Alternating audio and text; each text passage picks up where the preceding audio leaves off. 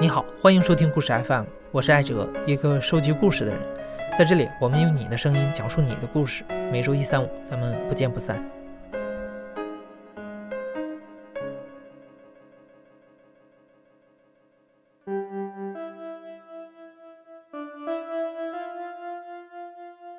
今天故事的讲述者是我们的一位听众，他叫老白，他想要讲述的是一个关于父亲的故事。我们做过很多关于原生家庭的故事，这些故事里有好爸爸，也有坏爸爸。有的孩子选择与坏爸爸和解，有的孩子终其一生都无法原谅，甚至还把悲剧传给了下一代。但听完老白的故事，你就会发现，很多时候重点不是这个爸爸的好坏，而是你自己如何去面对这个关系。老白说，他长大以后研究过一些原生家庭的理论。试图从父亲的成长环境和人生经历来分析他为什么会是这样一个人。他知道父亲成长在一个重男轻女的家庭里，知道他被长辈溺爱，知道他跟姐姐妹妹们关系不好，也知道他的青春期有一些不愉快的经历。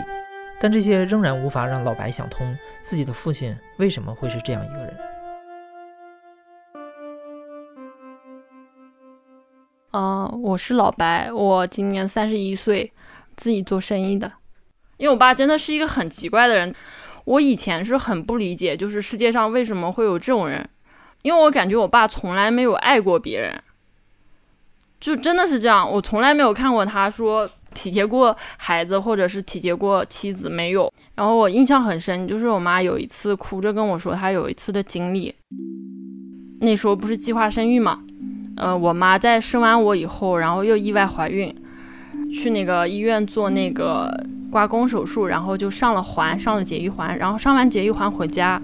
他到楼下，然后我奶奶就在楼上喊他，就说要换蜂窝煤，那种老式的蜂窝煤是要一个一个抬上去的嘛，就那种黑黑的那种有孔的。我妈当时说是两百多斤蜂窝煤吧，然后我奶奶就让她一个女的一个人抬过去，结果我妈就真的一个人把这个煤全部抬了上去。嗯，排完台湾梅，他就说他开始大出血，然后他又是那种很懦弱的那种人，那时候还没有卫生巾，也没有什么安全裤，他就垫那种卫生带，月经带应该叫，然后垫了很多月经带，然后那月经带不就草纸嘛，然后就换了很多草纸，然后穿了很多棉裤，因为怕血漏出来嘛，然后到半夜了，那个血又一直停不住。他就很害怕，然后他就推我爸，他说这个事，然后我爸就把他骂了一顿，然后自己就睡觉，然后我妈就只好一个人出去，嗯，一路走一路走，找那种医院，找那那个时候也没有急诊什么的，然后他就好不容易走走了很远，然后找到一家私人诊所，敲开门，然后人家就看到他这个情况，就跟他说你不要命了，就说你的那个节育环已经冲到阴道口了，说你这个大出血，你真的再晚来一点就人就没有了。啊！但是我妈就是这样的人，就真的是，一方面很虎，有一些地方又很脆弱，然后这也是后面她会遇到很多事情很被动的一个原因。因为我爸也有点重男轻女嘛，然后我爸就很喜欢我弟弟啊，或者很喜看到小男孩或者什么别人家的带的孩子。然后我爸就会很开心的看着对方的孩子，然后那种慈爱的眼神是我一辈子都没有看到我爸看过我的。然后我跟我爸就是一直关系都不好，就是这样，因为我爸真的不太关心我们家。小的时候最搞笑的一件事情就是，就是我跟我同学同座位，我们有一个那个就是娱乐项目，上学的时候有个娱乐项目，那个娱乐项目就是每天夏天嘛。夏天上学的时候，然后他就会上课之前，他就会数我手上那个鞋底的印，那个淤青。因为我爸有的时候会打我嘛，然后有的时候是用鞋底刷，然后有的时候会用尺子什么的，然后还有时候会用凳子什么的，然后有的时候就用手，然后他每天就会数，然后就会说：“哎呀，今天你的手上这个鞋印很特别，你爸今天是换了新的拖鞋是吗？”我们就会这样在那数。因为我也是比较傻，所以我没有觉得好像很苦啊或者什么的，我觉得还好。但是我小时候真的很多次，就是我爸经常这样无缘无故的骂我或者打我，然后我就躲到自己的房间去哭。我到二十五六岁还有这样一个人躲在自己的房间里哭，然后那时候就觉得好像无论我做好或者做不好，我都要挨骂，都是要不被认可。然后我印象很深的有一件事情，就是也是因为一点小事，然后吵架。那时候我已经二十七岁了，然后我就跟我爸说：“我说老爸，我说你看我们家里面一直有一头大象，我说这头大象从我小时候一直站到现在，它就站在客厅里，每个人都能看见它，但是每一个人都装作看不见。我这个大象就是这个家里面，妈妈爱孩子，妈妈爱爸爸。”孩子爱妈妈，孩子爱爸爸，但是爸爸却不爱孩子，也不爱他的妻子。然后我爸就瞟了我一眼，然后就对我说：“说你懂什么？还轮不到你说话。”然后我当时就觉得，我爸会有一种那种很蔑视的那种表情，那个眼神很恐怖。哪怕是仇恨我的人或者怎么样，就是关系不太好的，我至今没有在任何一个陌生人身上看，任何一个人身上看到那种表情，就那种表情秒向你，然后你一瞬间，我和我妈都会有那种感觉，就一瞬间感觉掉进了冰窟窿里。不管你上一秒多么开心，或哪怕你上一秒，嗯，很开心的在看一个什么娱乐节目什么，然后我爸正好走过来，然后一个眼神瞟过来，瞬间就感觉整个身体就冰冻住了那种。去年在老白的劝说下，他的母亲开始考虑离婚，但是在那段时间，老白的父亲病了。我爸那时候，嗯，去年十月份诊断出结肠癌晚期，当时正好走在路上嘛，突然接到电话，因为我小时候想的最多的事情就是跟我爸吵架，说最。多的一句话是你早死早好之类的，或者你老了病了，我不会养你的嘛，我绝对不会管你，但我会给你打钱，但我绝对不会管你那样。但他生病的时候，我正好站在大街上，正在接电话，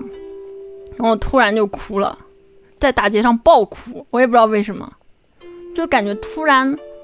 突然特别痛苦那种感觉，我就在那个路上来来回回的走，一边走一边爆哭，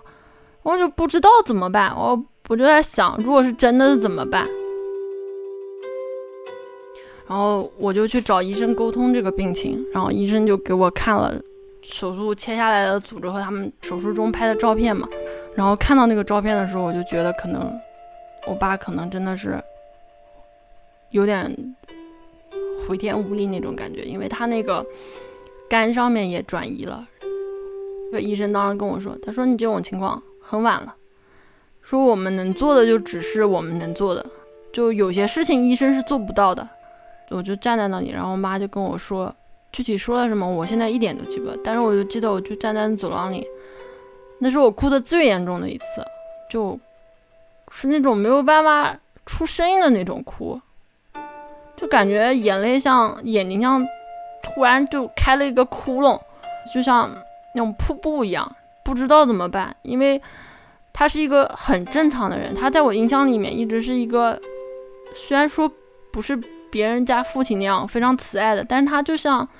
一个怪兽，一个哥斯拉屹立在城市里，然后突然有一天，这个哥斯拉突然告诉你他要死了，他要不行了，他倒下了，突然一下就倒下了，就感觉这个整个东京就要沉默了，一下子就感觉城市就整个瘫痪了那种。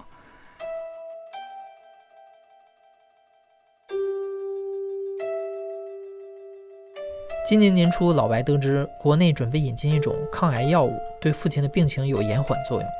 但是很遗憾，老白的父亲没能加入药厂的实验组，获得免费的试药机会。老白一咬牙，决定自己想办法。他花大价钱找人从国外买药回来给父亲用。过完年到初六的时候，我就搞到这个药。然后我爸当时知道这个药来的时候，他非常开心。他第一次对我说谢谢，你真的第一次对我说谢谢。我第一次看见他就对我那种很没有防备的笑。我有一次我妈跟我说，说我爸那时候晚上偷偷的说，他的命就捏在我手里，只要我能搞到那个药，他就能活。第一次跟他说我爱他，就是我跟他说我爱你，老爸，就是他在用药的那天。就用上药的那天，我说我我爱你，老爸，然后你叫我加油，然后我爸也跟我回一个我会加油的。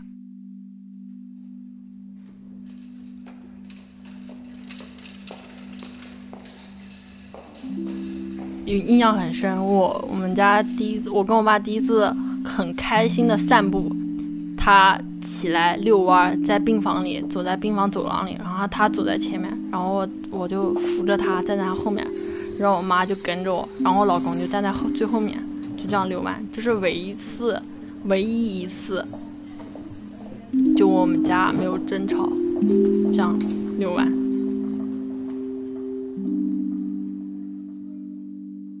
我没有仔细想过为什么会转变，但是我觉得就是生病和死亡真的是像一个契机吧。当你知道你的亲人或者你自己得病，就像一个潘多拉盒子或怎么样，你的生活下一下被改变，你就会从原来的轨道直接被拽开。就你不能用你以前你以前所经受过的你的教育啊或者你的经历什么的，完全都不能指导你。你生病以后，你就变成另外一个人，真的是这样。嗯，那个时候，因为我们家从来没有一张全家福嘛，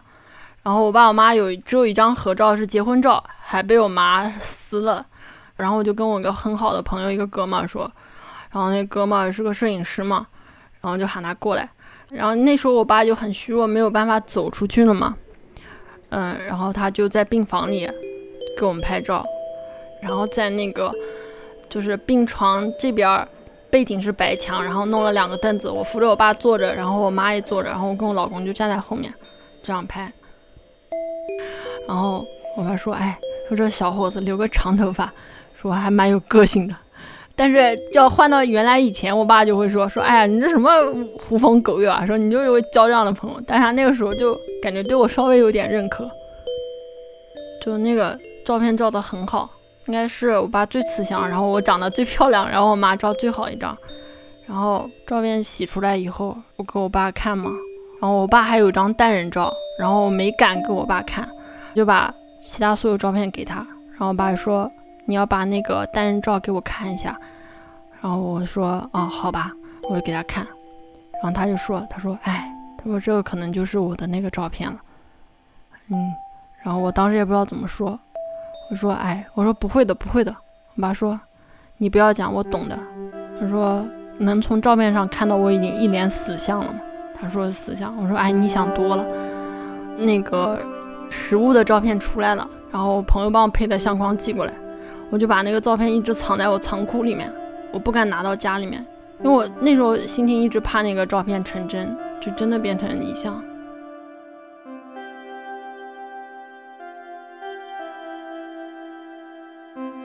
然后到最后，我爸开始干昏迷了，就是昏迷状态。那个状态真的很奇怪。我爸就每天躺在床上像个小孩一样，他开始玩那个他那个输液的那个线，就不停的拿手玩，然后两个手就在那儿在空中比划，就像那种小孩刚开始认识东西，然后就到处摸那种状态，很可爱，就像个小孩一样。然后那天我印象很深，就我姑来到医院，我姑来到医院就是让我爸坐起来。我爸当时已经没有力气了，我说他起不来，然后我姑就跟我说说，我难得来一次，说我想让他起来就起来，他要坐坐，然后让我爸硬是在那里坐了一个小时。我说我说他做不了，然后突然就就他骂我嘛，因为我爸是坐着嘛，我就靠在他后面，用腿抵着他的背，防止他跌倒，然后手就用这样围过去搂着他的前面的那个肩膀。然后我就靠着我爸哭，然后我我爸第一次人生第一次，我跟别人吵架，我爸没有骂我，我不管什么事，哪怕我在外面受欺负还咋的，我爸第一个反应就是骂我凶我。他那时候已经没有意识昏迷了嘛，他突然拿手摸了摸我的头，就那时候我都不敢置信，我抬头看，然后他就那样，真的像一个父亲一样开始摸我的头。就摸了很久，这样一直要摸我的头，像安慰小孩一样那样摸。他这辈子从来没有过对我有这样的，就是我跟他基本上身体接触，就他揍我，或者我反抗。他第一次就是说这样摸我头，没有骂我，什么都没有说，就第一次。然后我小姑走了以后，然后我妈出去买药嘛，然后进门的时候，我爸当时已经躺在床上嘛。然后已经也还是那种昏昏的状态，看到我妈来了，特别特别高兴，就像小孩看到父母来接他下幼儿园。我爸突然伸出手，然后开始那种大声鼓掌，哗啦哗啦在那鼓掌。然后所有病房的人看说啊，看到你老婆回来了，开心开心，就这样讲。那是第一次，我感觉到我们家里那那个巨兽那个大象消失了，就第一次真正的感觉到那种情况，就感觉它忽然一下就消失了，这个家里面终于变得像一个家。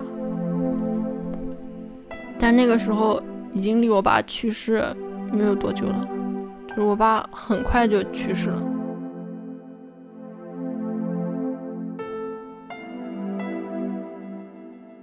今年四月，老白的父亲去世了。在老白的印象中，作为一个癌症病人，父亲走的还算体面，家人多多少少也算是做了心理准备。老白只想把父亲的后事操办好，就像完成一份父亲留下的家庭作业一样，把一切都安排得妥妥帖帖。然后在火葬场的时候，在那个殡仪馆，他就拿了一个表出来，他说：“你们要不要放鸽子？要不要仪仗队？”然后要不要什么有人来帮你们唱歌？什么男童唱歌，然后什么卫兵放鸽子，还有什么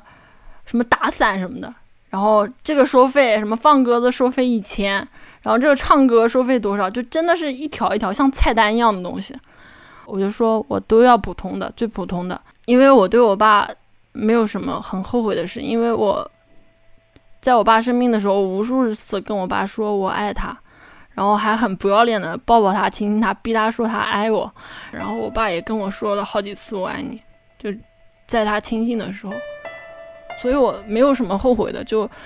不会觉得有愧疚，需要靠葬礼上这些东西来弥补。然后他有叫号，就你家亲戚、你家亲属在外面，然后你的火化那个人是多少多少号，我把那个号叫到以后我就过去。它是一个很大的一个袋子，一个一个红色的一个布袋。我就去伸手接，它就是我爸的一个骨灰嘛，一袋。然后接到手，那个袋子很烫很烫，就很烫。然后它刚烧出来，那个袋子是那种布袋，有很多的灰，像沙子一样的东西从那个袋子里漏出来，漏在我手上，就那就是我爸的骨灰。然后我就捧着它，我不知道该怎么办。然后那个人就跟我说说，交给那个。做仪式的那个人，然后那个人穿了一个一套衣服，然后他白手套接过去，然后就放到那个骨灰盒里，然后那个骨灰盒放不下，而且那个骨灰都会多一点烧的，然后那个人就把我把那个骨灰放在那儿，然后用手先锤，然后锤锤锤，把那个大的骨头都锤碎，然后拿那种盖子反过来。不停的往底下压，然后把所有的骨头都碾碎，然后这样它就能塞进去。他就那样很平常的调整骨灰，然后会把每个骨头也锤碎。然后当时就觉得很不可思议。我想这是一个人哎，这是一个生命哎，即使他死了，他不是，这是他在这个世界上唯一留下的东西，就感觉像装一个沙子或者什么样那种方法。但他们就觉得很正常，然后就把它碾碎，把盖子盖上，然后还压一压，用手压一压。我们把盖紧压压，然后当时觉得很神奇，然后捧着我爸的骨灰一路走出来，然后当时我爸埋进去的时候，然后就感觉没有那种很悲痛的感觉，流不下来眼泪，就说不上来那种感觉，感觉像在演一场戏或者做一个梦，是属于别人的故事，然后我就是站在那个镜头外面在看那个监视器那种感觉，没有实感，然后。他们把所有的仪式做完，然后我们就远山嘛，然后下走下来的时候，然后我就突然就觉得，说我就没有爸爸了。我突然跟我老公说，我说我就没有爸了。我说我以后连吵架、连被打都没有人跟我演对手戏了。然后老公啥也没说，就抱抱我。他说不要想这些事，回家好好休息。你不要想，你现在还不能想，还跟我这么说呢。然后我们就下山回家。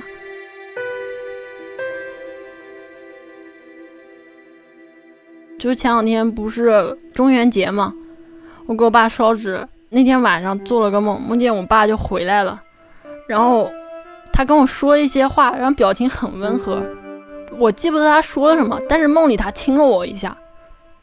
然后那天早上就感觉很平静，然后我就跟我老公说，说我爸回来过，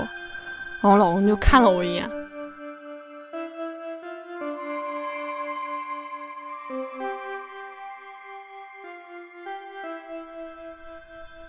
我们问过老白，如果父亲没得绝症，他会不会原谅父亲？老白认真想了一下，然后说：“其实他很早以前就想开了，也不再纠结所谓原生家庭的问题了。随着年岁渐长，他越来越明白，与其要求父母为你而改变，不如自己去学着成长，去塑造自己的人生。”他说：“人长大以后就要做自己的父母，甚至有朝一日要成为自己父母的父母。”